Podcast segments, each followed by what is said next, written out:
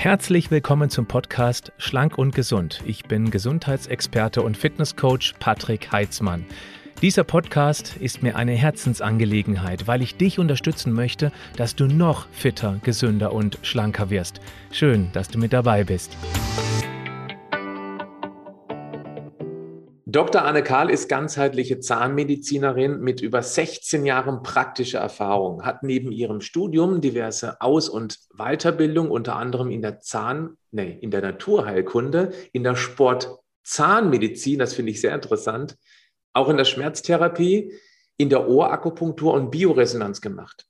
Sie hat auch einen sehr empfehlenswerten Instagram-Kanal, auf dem sie zum Thema aufklärt. Beiß dich dort mal fest, wenn du Wert auf gesunde Zähne legst. Auch ihren Podcast Smile of Your Soul will ich empfehlen. Ich verlinke das natürlich in die Show Notes des Podcasts und in die Videobeschreibung. Frau Dr. Karl, schön, dass Sie Zeit gefunden haben. Ja, danke schön. Schön, dass ich hier bin. Wie sind Sie denn auf diesen ganzheitlichen Ansatz gekommen?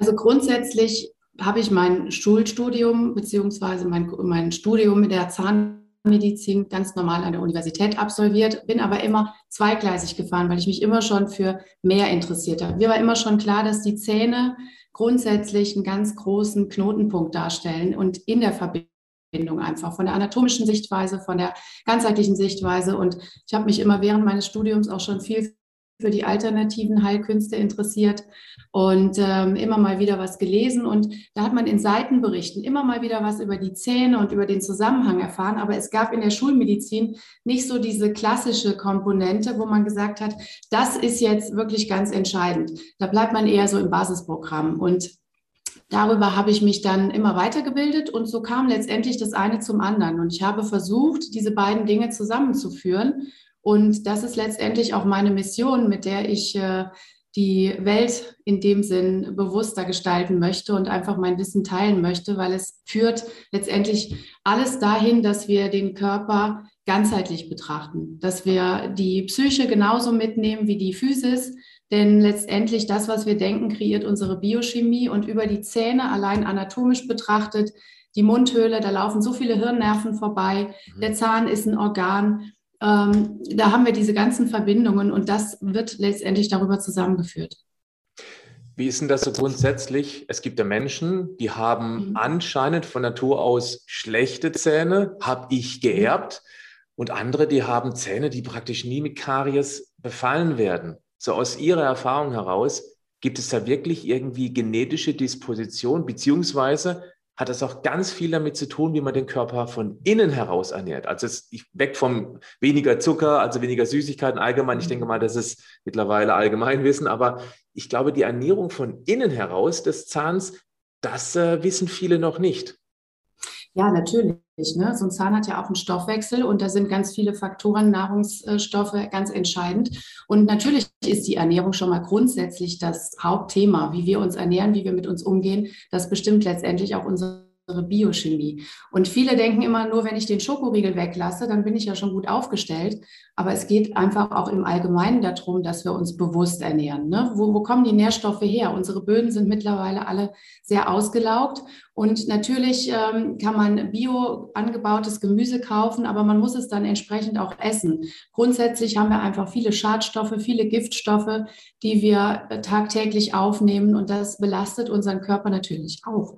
Und was noch dazu kommt, ist der ein oder andere ist halt auch unterschiedlich einfach in seiner äh, Komposition belastet. Ne? Der eine hat Amalgamfüllungen, der andere hat vielleicht andere chronische Entzündungen, äh, wie auch immer man das jetzt nehmen kann. Aber wenn der Darm, und da führt letztendlich alles hin, wenn der Darm entsprechende Nährstoffe auch nicht aufnehmen kann, weil er Mikroentzündungen hat, durch schlechte Ernährung, durch äh, allergene Stoffe durch entzündliche Ernährung wie Weißmehl, wie Gluten, ähm, wie Milchprodukte, dann können wir, egal was wir in unseren Körper reinschmeißen, das überhaupt nicht wirklich verstoffwechseln. Ne? Und dann kommen noch die anderen Giftstoffe dazu, die unseren Körper belasten, dann kann das nicht mehr optimal funktionieren. Also Und da muss man natürlich auch schauen. Hm? Sozusagen vom Darm zum Zahn ja, entwicklungsbedingt muss man sich das auch einfach so vorstellen. Ne? Wir sind ein Zellknoten gewesen Und dieser Zellklumpen, der hat letztendlich erstmal ähm, den Darm beziehungsweise das Darmrohr gebildet und daraus ist letztendlich auch die Verbindung zur Mundhöhle entstanden. Ja, und das ist ja ein Rohr. Das fängt oben an, hört unten auf, aber ist grundsätzlich eine Verbindung. Und alle Schleimhäute in unserem Körper sind letztendlich aus diesem Schleimhaut oder aus diesem Zellklumpen entstanden, haben sich weiter differenziert, entwickelt, sind dadurch natürlich an andere Stellen im Körper gerutscht, aber interagieren ja untereinander. Und wenn die Mundhöhle nicht gesund ist, dann kann der Darm nicht gesund sein und umgekehrt. Also grundsätzlich ist es nicht so, ich habe schlechte Gene, sondern die Frage ist eher, was ist mit der Epigenetik? Ich kann sämtliche Gene durch die Epigenetik beeinflussen. Epigenetik bedeutet im Prinzip einfach das, was um uns herum ist. Ja, wie ernähre ich mich? Wie, wie gehe ich mit Stress um? Äh, treibe ich Sport? Welche Giftstoffe führe ich mir zu? Ne, das sind alles entscheidende Faktoren. Habe ich viele mental, emotionale Einflüsse, die mich bewegen, weil das alles kreiert ja auch die Biochemie. Also das, was ich wahrnehme, muss mein Körper ja übersetzen, damit meine ganzen Systeme, meine ganzen Funktionen genau auf diese ich sage jetzt mal Stressattacke oder auch diese Glücksgefühle reagieren kann. Mhm. Ja, und das darf man einfach nicht vergessen. Und jetzt kommt noch mal das Besondere des Zahnes einfach hinzu. Der Zahn an sich ist als Organ zu sehen, genauso wie Leber, Darm, Niere, Herz, was wir alles kennen. Nur die Schulmedizin geht immer davon aus, dass der Zahn letztendlich nur ein Anhängsel ist. Mhm. Aber der hat ein eigenes Lymphsystem, der hat ein eigenes Blutsystem, der hat ein eigenes Nervensystem. Und das ist an einen großen Hirnnerv angeschlossen. Das heißt, sämtliche Informationen dieses kleinen Zähnchens gehen komplett an das Hirn, gehen aber auch an die Peripherie. Das heißt, die Informationen werden sowohl an unser Hirn als aber auch in den restlichen Körper differenziert abgegeben. Aber auch die Giftstoffe, die wir aufnehmen, werden letztendlich dadurch durch unser System gejagt und können sich dann eben auch an unterschiedlichen Stellen ablagern. Und ja, das muss man einfach verstehen. Ja, deshalb sind die Zähne wirklich der Knotenpunkt zwischen dem Ganzen. Jemand, der sich bisher nur ums richtige Zähneputzen Gedanken gemacht hat, für den mhm. wird es jetzt ziemlich viel sein, wenn man in den Darm mit ins Spiel bringt für gesunde Zähne. Ich würde gerne mal im Mundraum bleiben, weil das Thema Darm, das mhm. habe ich auch schon sehr häufig aus, auf diesem Kanal behandelt. Und ich denke mal, die, die mir folgen, die wissen auch schon, dass der Darm das Zentrum der Gesundheit ist und dass man sich darum bewusst kümmern kann. Äh, bezüglich der Zähne, was sind denn so die allerwichtigsten, möglicherweise auch unterschätzten Nährstoffe, damit der Zahn eben auch von innen heraus stark wird? Also ganz wichtig ist das Vitamin D3 gepaart mit K2, mit Magnesium und mit Vitamin C. Das sind die äh, ja sozusagen fantastischen vier, die sollten immer eingenommen werden. Ja, das eine geht nicht unter das andere. Ne? Nur Vitamin D3 ist zwar gut gedacht, aber nicht bis zum Ende gedacht, denn das ist letztendlich auch ein biochemischer Prozess. Wir können ganz viel Kalzium beispielsweise ähm, auf, auf unserer Straße liegen haben, aber wir brauchen auch einen Transporter, der das Kalzium wieder in die Zelle führt. Denn unser Zahnstoffwechsel funktioniert eben nur in dem auch das Kalzium eingelagert werden kann. Das Wenn macht das K2, Calcium ja. Mhm. Genau, das macht das K2. Aber wir brauchen auch Magnesium für die Stoffwechselprozesse und wir brauchen eben auch Vitamin C. Das alles ist ein ausgeklügeltes System, was sehr große biochemische Prozesse mit sich führt. Und aber um das vereinfacht zu sagen, das sind die vier guten Nährstoffe. Zink ist auch noch ganz wichtig für beispielsweise auch das Zahnfleisch, für die Immunabwehr. Mhm. Ja, aber um den Zahn wirklich bewusst zu stärken, weil viele klagen ganz häufig über empfindliche Zahnhälse. Und diese empfindlichen Zahnhälse, das können natürlich auch mal Putztraumata sein. Aber die Frage ist doch, warum wird der Zahnschmelz überhaupt weich? Und da sind wir natürlich bei den Säuren und dann sind wir bei der Übersäuerung und da sind wir auch wieder irgendwo beim Darm, weil letztendlich die Übersäuerung die Grundursache allem ist. Ja, den Darm dürfen wir nicht wirklich rausstreichen aus diesem ganzen System. Trotzdem ist es so, wenn wir eine Übersäuerung haben, diese Säuren müssen ja neutralisiert werden. Die werden aus unseren Mineralstofflagern neutralisiert. Und das ist, sind eben die Zähne und der Knochen. Und ähm, wenn jetzt lauter Säuren im Blut sind, dann müssen diese eben über diese Mineralstoffe, vor allen Dingen Calcium und so weiter, äh, neutralisiert werden. Und dadurch schwemmt der Zahn beispielsweise die ganze Zeit seine Mineralstoffe aus, was den Zahn dann eben nicht mehr so widerstandsfähig macht vor Säuren, vor Karies, aber eben auch ähm, einfach empfindlicher, weil die Schutzschicht, der Schmelz sich mehr oder weniger auflöst. Vielleicht noch eine Ergänzung, weil ich das auch sehr wichtig finde im Kontext, weil auch gerade medial immer wieder auf Vitamin D rumgehackt wird. Das fällt mir zumindest sehr häufig ja. auf. Auch dass es dann eben ähm, für die Nieren irgendwelche Schäden bedeuten könnten, wegen der Hyperkalzämie beispielsweise. Ja, wenn, wenn beispielsweise kein K2 gegeben wird, dann kann es schon tatsächlich mal vorkommen, dass das Kalzium eben dann in entzündeten Blutgefäßen eben dann, dass es da eben zu dieser Arteriosklerose kommt. Deswegen ist das K2 auch grundlegend wichtig. Ich sage immer, das sind wie Antennen an den Knochen und Zähnen, damit eben das Kalzium, was besser resorbiert durch Vitamin D aufgenommen wird, eben dann Richtung Knochen und Zähne geleitet wird. Mhm. Würden Sie das Das so ist mitgeben? auch ganz interessant. Ja, das ist auch ganz interessant bei Osteoporose-Patienten, vor allen Dingen, ja, oder Osteopenie. Ja, die haben natürlich vermehrt Kalzium im Blut, weil ja. der Knochen sich ja immer stärker abbaut. Mhm. Und äh, dann sind das Patientinnen, die häufig auch unter Arteriosklerose leiden, weil natürlich dieses Kalzium sich an den Gefäßwänden ablagert. Das Ganze kann man mit Vitamin D3 und K2 äh, einfach gar nicht so weit kommen lassen oder eben dann auch unterstützend behandeln. Mhm. Wenn wir von den Nährstoffen für die Zähne sprechen, dann fällt den meisten wahrscheinlich sofort Fluorid oder Fluor ein. Würden Sie uns da mal abholen, aufklären, weil es gibt beide Lager. Also ich muss sagen, bisher ja. lehne ich die Fluoridierung nach dem, nach dem Zahnzähneputzen ab. Also sprich das, was immer, ich gehe zweimal im Jahr, einmal im Jahr zur Zahnreinigung, auch bei meinen Kindern lehne ich es ab. Aber ich bin tatsächlich unsicher. Es ist ja ein essentieller Nährstoff, aber eben nur in absolut homöopathischer Dosierung. Ja, selbst da scheiden sich schon die Geister, ob das jetzt wirklich so essentiell ist. Ne? Also grundsätzlich muss man natürlich mal sagen, da steht auch eine große Industrie dahinter. Wir haben Fluoride in sämtlichen Zahnpflegeprodukten. Ja. ja. Und in der, Schulma in der Schulmedizin lernt man das natürlich, in der Schulzahnmedizin insbesondere lernt man das natürlich, dass es ganz entscheidend ist, dass man Fluoride benutzt. Grundsätzlich ist es aber so, allein von der Biochemie her ist es so, dass die Fluoride mit dem Calcium in Konkurrenz gehen. Und man dann irgendwann gedacht hat, naja, dann macht das den Zahn vielleicht widerstandsfähiger. Dann wird nämlich statt Calcium Fluorid eingelagert. Aber leider ist genau das Gegenteil der Fall.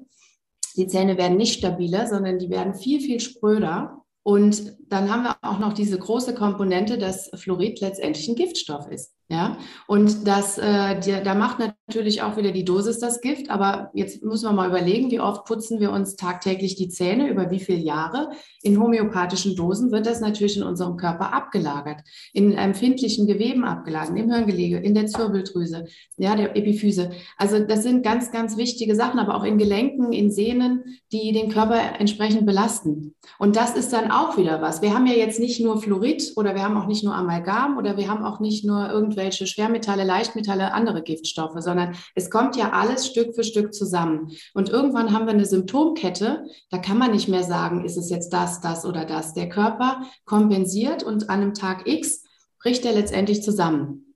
Und wenn man sich bewusst und gesund ernähren möchte, sollte man auch an diesen Stellschrauben drehen. Es gibt nicht viele Produkte, aber es gibt das eine oder andere Produkt, was fluoridfrei ist. Und ob das jetzt eine Zahnpasta ist, ob das ein Zahngel ist oder ob das äh, ein Zahnpulver ist, das muss jeder selber für sich von der Textur herausfinden. Aber grundsätzlich ist es auch nicht nur Fluoride, sondern wir haben in Zahnpasten ja auch noch andere Giftstoffe.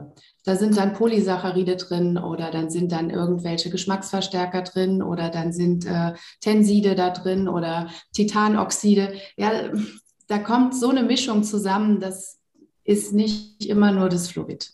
Frau Dr. Karl, welche Zahnpasta verwenden Sie denn?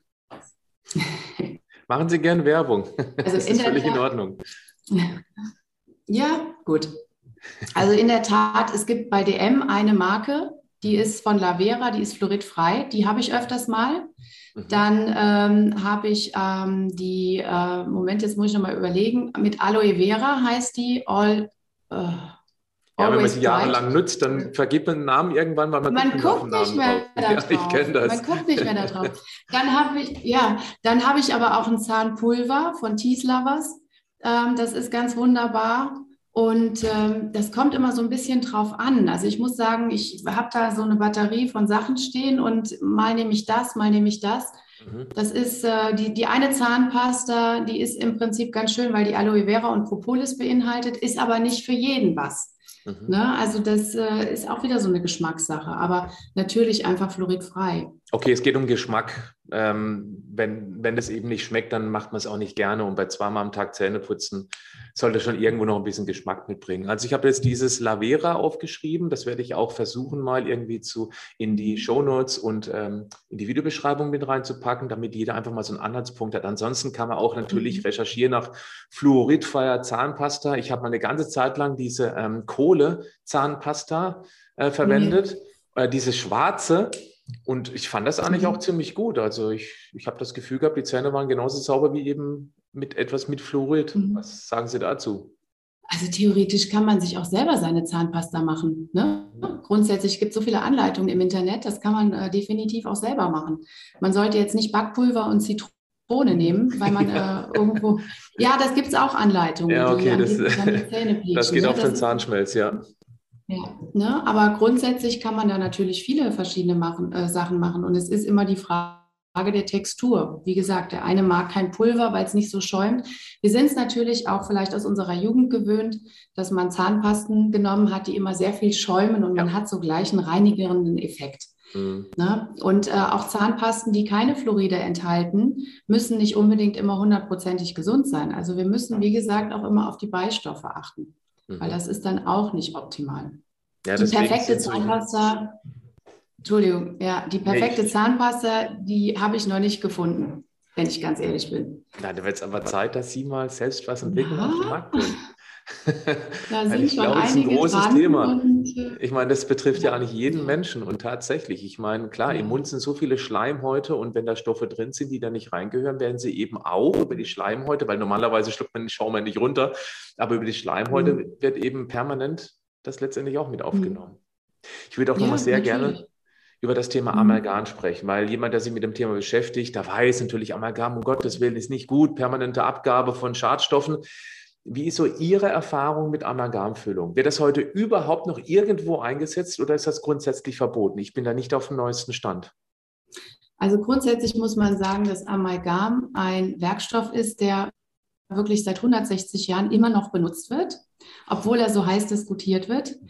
Und es ist streng genommen, ist es Sondermüll. Also Amalgam beziehungsweise Amalgam besteht eigentlich aus einem Gemisch. Und das sind 50 Prozent Quecksilber drin. Und Quecksilber, das wissen wir alle vom Fieberthermometer noch, das ist giftig. Aber es ist halt nicht de facto in Deutschland verboten. Aber warum? Es gibt andere nicht? Länder. Das äh, lasse ich jetzt mal offen. Okay. Aber grundsätzlich, äh, grundsätzlich ist das halt eine Sache in anderen Ländern, beispielsweise selbst in Russland, ist es, also nicht um jetzt Russland abzuwerten, aber viele gucken immer gen Osten und äh, denken, wir sind hier so zivilisiert in dem Sinn und so weit entwickelt. Mhm. In Russland oder auch in Skandinavien sind diese Produkte verboten seit über 13 Jahren. In Deutschland wird es immer noch als Standardmittel in der Zahnarztpraxis verwendet. Wahnsinn. Ja, in den modernen Zahnarztpraxen jetzt vielleicht nicht mehr unbedingt, aber grundsätzlich ist das ein Füllungswerkstoff, der, sage ich mal, von der werkstofflichen Komponente leicht zu verarbeiten ist und er ist günstig. Die Krankenkasse subventioniert, das heißt, der Patient muss nichts bezahlen. Mhm. Und dann äh, hat man das letztendlich auch immer damit ähm, ein bisschen erklärt, dass äh, das eine langlebige Geschichte ist. Ne? Es ist stabil, Amalgamfüllungen hast du dein ganzes Leben.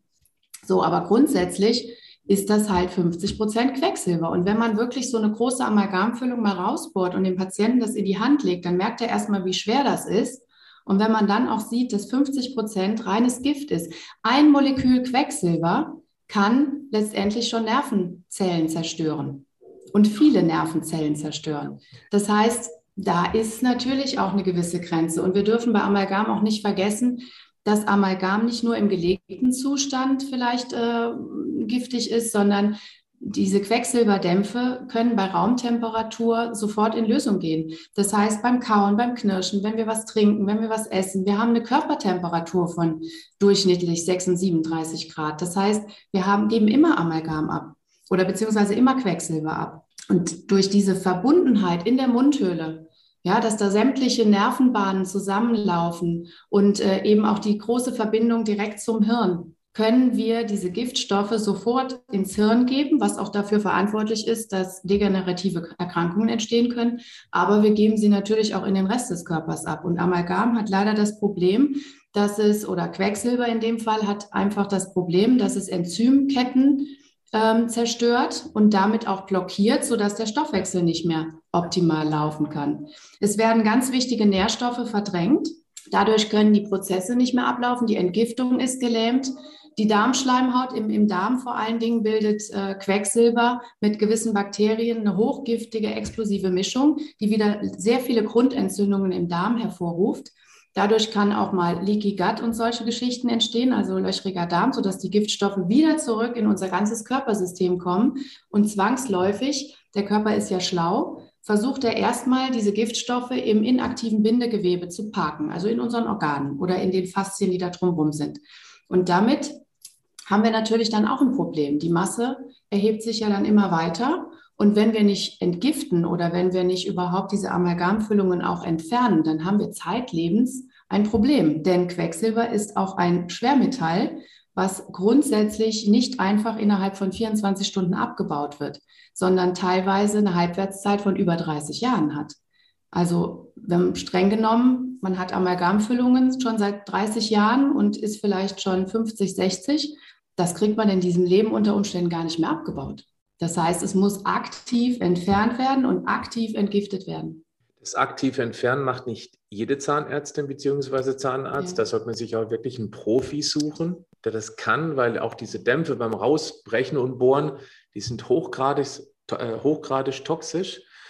Ähm, ich würde auch sehr gerne mal, gerade wenn man eben sagt, okay, ich kann mir das schlichtweg nicht leisten. Ich meine, wir sind mitten in einer unglaublichen Inflation, alles wird immer teurer mhm. und jetzt noch die Zähne raus und dann auf eigene Leistung eben noch bessere Zähne rein. Da möchte ich auch gleich noch fragen, was wäre denn momentan aus aktueller Sicht die beste Füllung? Mhm. Vorher aber noch die Frage, was kann jeder für sich tun, um zumindest das, was da im System landet, irgendwo zu binden und eben zumindest teilweise auszuschalten, damit er zumindest in die richtige Richtung geht? Das ist ehrlich, ehrlich gesagt ein heißes Eisen, denn wenn ich entgifte, während ich noch die Giftstoffe im Mund habe, das kann auch mal echt nach hinten losgehen. Oh. Deshalb macht es aus meiner Sicht keinen Sinn, jetzt aktiv zu entgiften und eine große Entgiftung anzuleiten, wenn ich beispielsweise noch die sogenannten Amalgamstraßen im Mund habe. Da geht es nicht um eine kleine Mini-Füllung Amalgam, sondern es geht wirklich um diese vielen großen Amalgamfüllungen, die früher ja wirklich in allen Seitenzähnen drin waren. Mhm. Oder dann kommen ja nicht nur, das sind ja nicht nur Amalgamfüllungen, sondern da kommen ja auch noch Metalle dazu. Ne, und dann haben wir auch eine Spannungsreihe im Mund, die auch wieder ein saures Milieu kreiert, einen Batterieeffekt. Also das heißt, wir haben Strom streng genommen. Das geht ja auch auf unsere Zellen, auf unseren Organismus. Und dadurch haben wir noch eine Komponente mehr, die unseren Stoffwechsel stört und eben auch diese chronischen Entzündungen wiederum fördert. Und grundsätzlich ist zu sagen, wenn es irgendwie möglich ist, dann die Amalgamfüllungen zu entfernen und vielleicht, wenn es geht, auch wirklich mal mit einem provisorischen Füllungsmaterial zu arbeiten, bevor man dann im nächsten Step definitiv versorgt. Es ist ja auch so, die Füllungen bei Amalgam sind immer sehr, sehr groß. Man kann es nicht unbedingt immer mit einem sogenannten Composite, also einem Füllungsmaterial verwenden. Ja, auch bei dem Füllungsmaterial immer austesten und gucken, kann ich das vertragen? Patienten, die wirklich so hoch allergen sind, die vertragen jetzt auch nicht jedes Füllungsmaterial unbedingt. Und ähm, da kann man dann schauen. Ansonsten ist natürlich das Mittel der Wahl keramische Füllungen. Ja, also entweder Inlays, Teilkronen oder Vollkronen. Und meistens, weil Amalgam eben sehr unterminierend versorgt wird. Das heißt, wir haben oben vielleicht manchmal nur so eine kleine Fläche Amalgam. Der Patient denkt, auch ist ja nicht viel, aber nach unten hin gibt es eine riesen Fläche, die auch sehr nervnah ist. Da müssen wir auch immer gucken. Dann kriege ich das mit einer einfachen Füllung meist nicht mehr gut rehabilitiert, sondern ich muss wirklich präparieren und eine sogenannte Keramikkrone dann aufsetzen, um den Zahn eben auch zu stabilisieren. Also wieder einmal mehr ist es einfach so, dass die Gesundheit auch gewisses, ich sage es jetzt überspitzt, Kleingeld braucht. Das ist keine Leistung der Gesellschaft, das ist eine individuelle Leistung. Im Prinzip spricht auch nichts dagegen, wenn uns, wenn uns nicht so viel weggenommen werden würde. ähm, ich möchte immer gerne irgendwie einen positiven Ausblick machen auf das, was jeder tun kann. Ich denke, das Allerbeste, mhm. insbesondere dann, wenn man äh, Kinder hat, den Kindern von Anfang an eine richtige Zahnpflege beizubringen, dass man niemals darauf angewiesen ist, irgendwann viel Geld für die Zahnreparatur aufwenden zu müssen. Aber für die, die eben schon betroffen sind, also selbst wenn man eben nicht das Geld hat, um eben sich Amalgam entfernen zu lassen und Keramikfüllung reinmachen zu lassen, weil da sprechen wir schon über sehr, sehr hohe Beträge für jemanden, der wenig Geld zur Verfügung hat, ist es trotzdem nicht ein hoffnungsloses in sich zusammenfallen, dann ist sowieso nichts mehr sinnvoll, sondern eben dann umso mehr auf die grundlegende Gesundheit zu achten, wie eben über den gesunden Darm, über Vitamin D plus K2 plus Magnesium plus Vitamin C und Zink beispielsweise, wie wir es eben schon erwähnt haben. Also ich empfinde das als dann besonders wichtig. Für alle wichtig, aber gerade für die besonders wichtig. Hätten Sie vielleicht da auch noch einen Tipp, der Mut macht, nochmal speziell für die, die sich das schlichtweg nicht oder noch nicht leisten können? Also grundsätzlich ist natürlich die Zahnpflege auch essentiell. Wir können alles Mögliche in uns reinschütten und ernähren. Wir müssen natürlich auch die Zähne pflegen. Ja, das ist Grundvoraussetzung. Bei der Ernährung erfahre ich auch bei mir im Patientenkreis letztendlich immer, dass es heißt, ja, ich ernähre mich ja schon ganz gesund, aber dann kommt eben doch raus, dass einmal pro Stunde Kaffee getrunken wird, dann ähm, wird äh, permanent zwischendurch gegessen. Ja, das sind halt alles so Fakten. Ich kann natürlich auch viel gesund essen, aber in der Zusammensetzung ist es dann auf einmal nachher doch ungesund. Oder die Softgetränke, ne, die dann auch immer so kommen, Cola Light, äh, alle Leitprodukte letztendlich. Ne? Also grundsätzlich müssen wir immer schauen, es gibt natürlich gewisse Prädispositionen, die es nicht unbedingt ermöglichen, alles super äh, gesund zu halten, sondern dann haben wir vielleicht Schmelzdefekte oder wir haben Kreidezähne. Da muss man einfach auch ein bisschen anders unterstützen. Aber wie, wie Sie schon gesagt haben, Nährstoffe sind wichtig, Ernährung ist wichtig. Zahnpflege ist wichtig. Öl ziehen ist eine super, super Alternative. Ist Ach, nicht, wunderbar, ne? Mhm, toller Tipp. Ja. Mit was für einem Öl bevorzugt? Also man kann Fraktionen konditioniertes Kokosöl nehmen oder man nimmt einfach ein hochwertiges Kokosöl und ähm, nimmt sich dann einen Löffel, das schmilzt ja im Mund mhm. und dann kann man das letztendlich dann so ziehen. Zwei, drei, vier, fünf Minuten. Ja, also und das ist eine super Sache. Nee, nicht runterschlucken, genau, ausspucken, weil das Öl soll letztendlich die Giftstoffe ziehen und binden. Und wenn man dann jetzt noch ganz weit vorne ist, dann kann man noch mit einem ätherischen Öl arbeiten. Oregano, Spearmint, ähm, ach, da gibt es so viele tolle Öle von den diversen Firmen, die man dann nochmal zusätzlich ausprobieren kann. Oder man kann auch sich ein Mundwasser selber machen, indem man eben verschiedene ätherische Öle zusammenmischt und dann davon immer einen Tropfen in 200 Milliliter Wasser gibt und damit den Mund nochmal umspült. Gerade bei Zahnfleischentzündungen ist das eine super Sache. Ja, wir müssen, das ist nämlich auch noch so was, verzichtet bitte auf die Mundspülungen. Das macht die Mundflora nur durcheinander, aber es macht nichts Gutes. Ja, aber das ist natürlich auch ein riesengroßer Markt. Aber man, man kann mit so wenig Aufwand im Endeffekt sehr, sehr viel tun. Ne? Ich meine, das Ölziehen, das ist so eine Sache, das mag jetzt nicht jeder vielleicht von der Konsistenz, aber wenn man sich ein bisschen dran gewöhnt hat, merkt man auch, dass sich da einfach was tut. Also gerade wer eben Entzündungsprobleme im Mund hat, der sollte mal drüber wegsehen, dass es vielleicht irgendwie sich komisch anfühlt, dass es anstrengend ist, wenn man das zwei Minuten hin und her spült. Aber wenn man eben dann sehr bald belohnt wird mit, boah, mir geht es deutlich besser im Mund und es wirkt sich aufs gesamte System aus, weil viel weniger Stress auch im Immunsystem ist, dann wird man da möglicherweise nie wieder darauf verzichten wollen, zumindest nicht für einen längeren Zeitraum.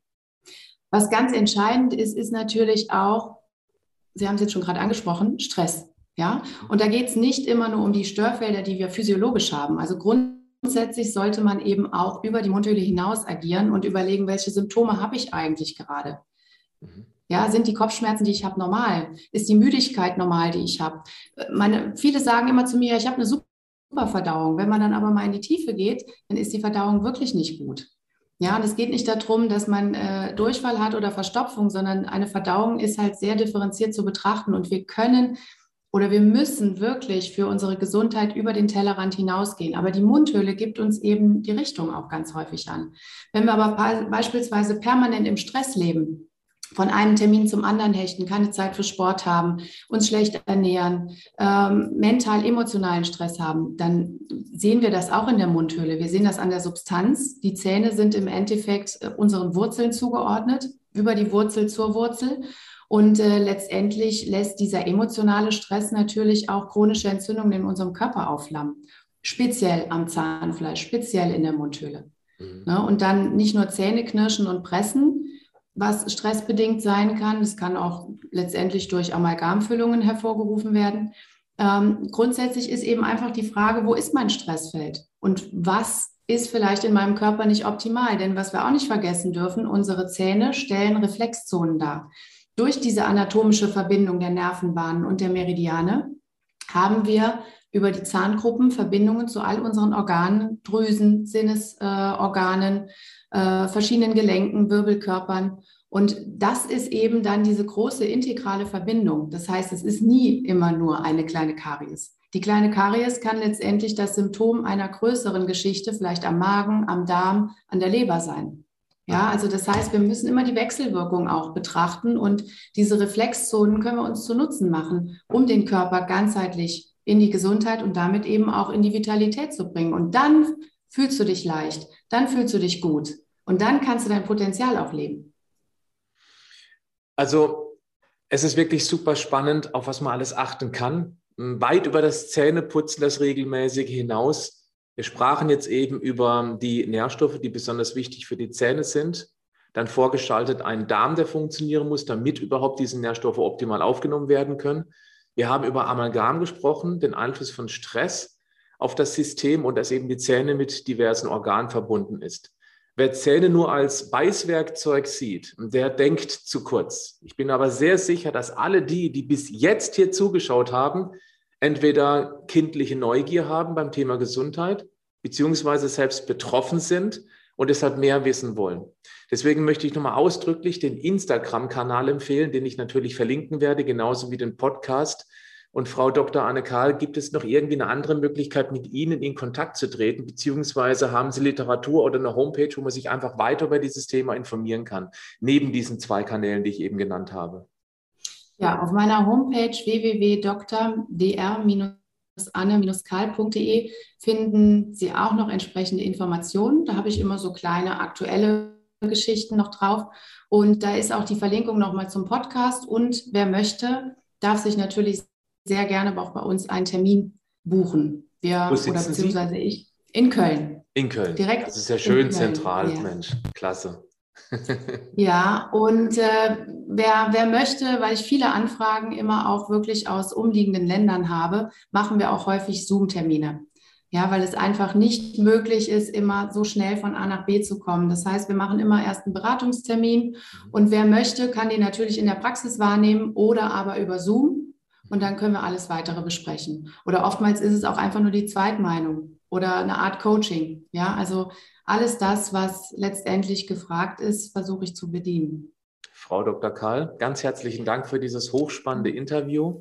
Danke für diese tollen Tipps. Ich denke mal, man kriegt einfach mehr ein umfassendes Bild über die Wichtigkeit von unseren Beißerchen und dass jeder hier was mitnehmen kann. Da gehe ich fest davon aus. Dankeschön.